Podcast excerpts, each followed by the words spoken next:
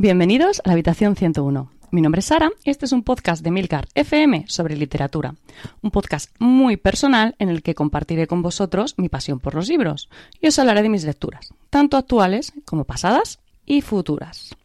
Bueno, hola a todos, ya estamos en diciembre, ya se nota el frío y que se acerca las navidades y sobre todo el fin de este año 2020.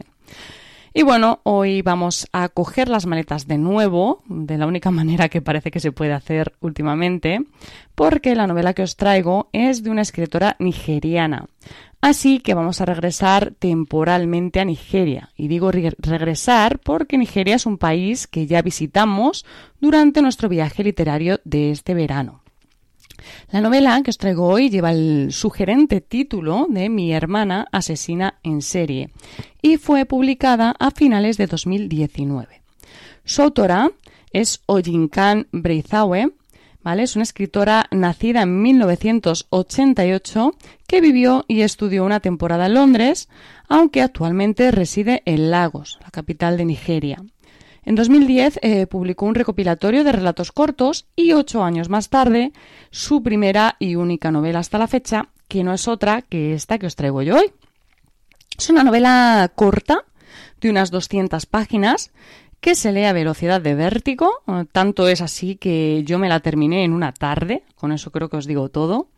Y bueno, tiene muchísimo ritmo, eh, un ritmo que consigue pues a base de capítulos cortos, de una narración en presente, una prosa muy, muy simple, sin, sin florituras, ¿no? Sin, sin, volverse loca con descripciones y demás. Y un lenguaje muy directo. Es una combinación que funciona muy bien y además hace que la novela resulte muy actual. Y bueno, sumada además a esa combinación entre humor y thriller, hacen que el libro se lea en un suspiro. De hecho, al terminarlo te quedas un poco como ya, ya se ha, ya se ha acabado, vamos, es que se te pasa volando la lectura. Pero a lo que importa, ¿no? ¿De qué va esta novela? Bueno, pues principalmente va a tratar sobre dos hermanas, Corede y Ayula, que viven en lagos y que, bueno, no pueden ser más distintas entre ellas. Mientras que Corede es una enfermera, no muy agraciada físicamente, sensible, muy responsable, pues su hermana Ayula va a ser todo lo contrario, una mujer de belleza llamativa, irresistible, con un éxito increíble con los hombres, que vive enganchada a las redes sociales, es terriblemente superficial y bueno, bastante egoísta, solo piensa en ella misma. El libro empieza con una escena muy fuerte, una escena de estas impactantes que te dejan ya irremediablemente enganchado. Y es que Corede está ayudando a su hermana a limpiar el baño de su novio, con el que llevaba saliendo apenas un mes, y al que acaba de asesinar, según ella misma, en defensa propia, obviamente. Bueno, mientras Ayula defiende su inocencia, Corede se esmera en no dejar ni rastro de sangre en el escenario del crimen y no puede evitar pensar que, bueno, que es demasiada casualidad que este sea el tercer cadáver del que le toca deshacerse. Y es que Ayula ya ha asesinado a tres, a tres de sus novios. Bueno, como veis, la novela empieza fuerte. Durante toda la historia se va a mezclar la vida cotidiana de las hermanas, que Ayula va a vivir con total naturalidad y sin rastro de culpa, y que Corede va a vivir en un estado constante de ¿pero qué está pasando? O sea, ¿cómo puede ser que la tía esté ahí tan tranquila tuiteando, ¿no? O sea, un poco, un poco ese, ese historia. Bueno, eh, esto va a conseguir eh, se va a grabar ¿no? cuando Ayula conozca al hombre del que Corede lleva mucho tiempo enamorada. Es un médico del hospital que bueno, que ni de broma se va a imaginar que la preciosa hermana de, de, su enfermera, con un metro y medio de estatura y 40 kilos de peso, ¿no? Pues lleva a sus espaldas la florera de tres, tres cadáveres. Que lo repito porque es que es mucho, ¿no? Que además eh, hay una escena muy graciosa en la que Corede le dice a Yula que ha estado investigando y que a partir de tres muertos ya se considera asesina en serie, o sea, muy total, ¿no? Bueno, me parece un acierto por parte de la autora utilizar el presente para narrar la historia, porque mm, con la voz de, de Codere se consigue el contrapunto perfecto para la novela que pese a tratar el tema que trata, pues logra tener puntos, como os digo, verdaderamente divertidos. La voz narrativa resulta hipnótica, la forma de esquematizar la novela es perfecta. Es una combinación entre la acción en presente y retales del pasado que nos van a ir dando pistas, eh, esas pistas que necesitamos para comprender el porqué del comportamiento de cada una de las hermanas, porque esa va a ser realmente la clave de toda la historia.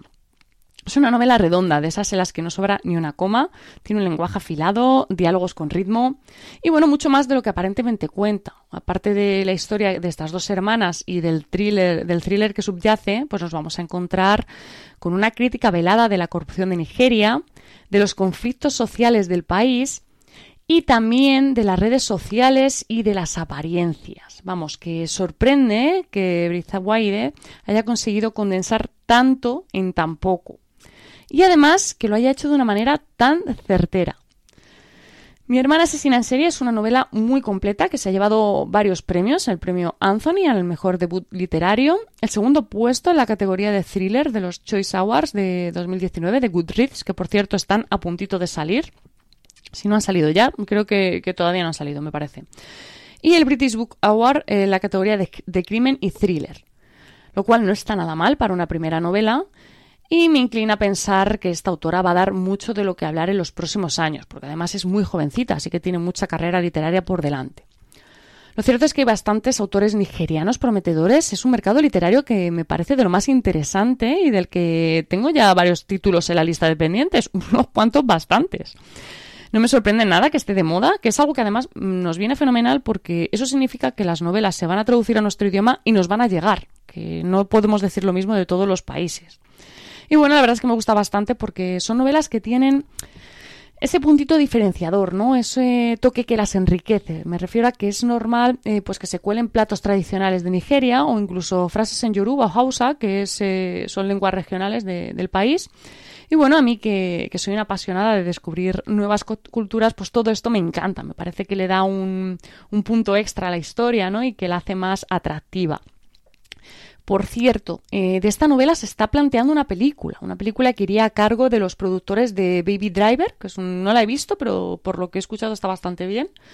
Y bueno, la verdad es que a mí me parece una idea magnífica. Yo espero que, sobre todo espero que se mantengan eh, fieles a la idea original, que no me traslade la acción a Estados Unidos y la conviertan en una película más, ¿no? Creo que eso le quitaría bastante gracia a todos. me parece importante mantener la acción en Nigeria, en Lagos porque creo que es parte de la historia.